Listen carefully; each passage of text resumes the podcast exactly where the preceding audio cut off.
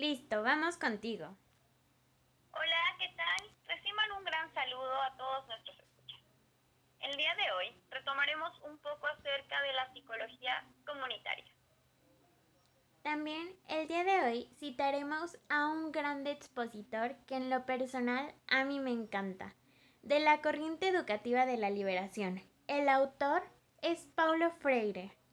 Yo soy Gabriela Mendoza García. Y yo soy Bricio Campos Servín. Y esto es una cápsula más de psicosocial. Comenzamos. Primero que nada, les voy a hacer una pregunta. ¿Qué es y dónde surge la psicología comunitaria? Muchos no se han puesto a pensar, pero nosotros investigamos por ustedes.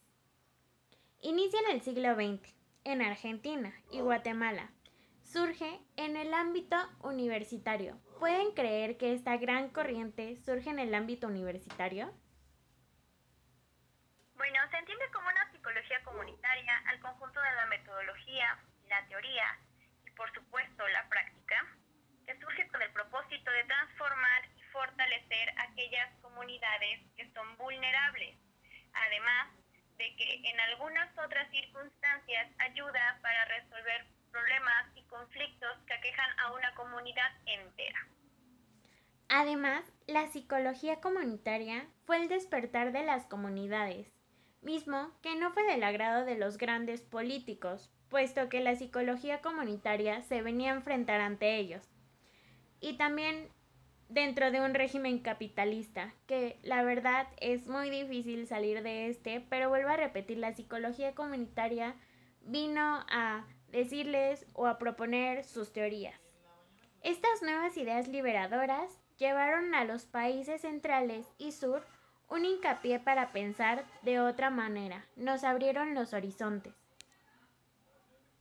De igual forma, tiene influencias importantes del pensamiento latinoamericano revolucionario, como la sociología militante impulsada por el colombiano Fal Borda o el modelo de la educación popular del brasileño Paulo Freire.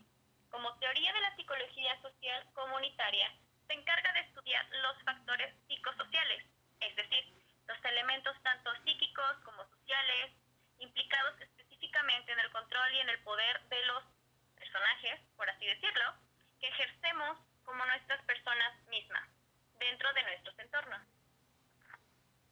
Ahora bien, si Pablo Freire nos habla del modelo de la educación que también llamó pedagogía del diálogo, es importante hacer una comparación con la educación de hoy en día, porque recordemos que la educación de hoy en día ha cambiado mucho.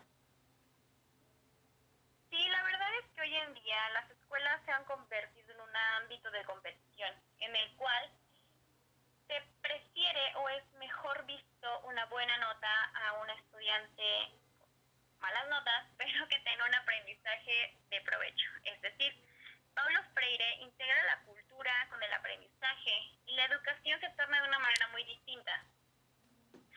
Estoy totalmente de acuerdo, claro, porque incluso es lo que dice en uno de sus textos, el cual menciona, y la verdad a mí me encanta.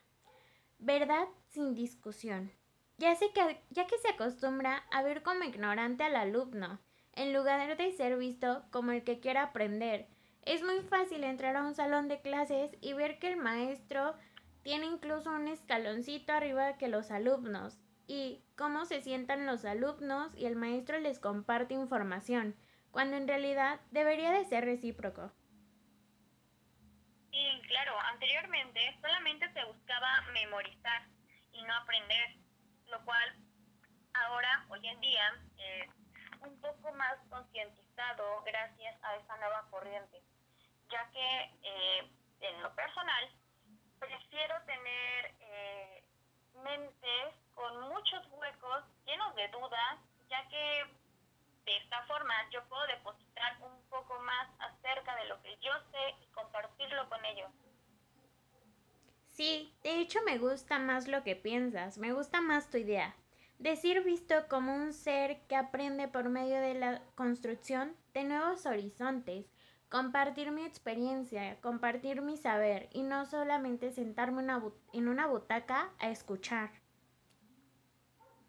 Claro, yo creo que las culturas hispanas, y más que nada porque, bueno, retomando un poco, eh, Freire era brasileño y Borda era colombiano. Entonces, no estamos tan lejanos de su cultura, ya que también nosotros tenemos muchas tradiciones, muchas raíces y hacemos algo mágico con todo lo que tenemos, ya que vale más una idea, no sé, de acción práctica y un conocimiento reflexivo a solamente memorizar grandes Sin duda alguna, la educación como práctica de la libertad hace que construyamos historia y dejemos el legado a las futuras generaciones para que sigan aprendiendo así y no en un sistema centrado como que sea un aprendizaje en una caja cuadrada. En realidad no, hay muchísimas salidas, hay muchísimos saberes, hay demasiado aprendizaje. Claro, considero que la psicología comunitaria, al igual que las demás corrientes psicológicas, han llegado para enriquecer y fortalecer a nuestra sociedad, ya que básicamente su nombre lo dice, es del pueblo y para el pueblo. Estoy totalmente de acuerdo. Y pues bueno, con esto damos por concluida esta cápsula de información, esperando que les haya gustado. Gracias por toda su atención.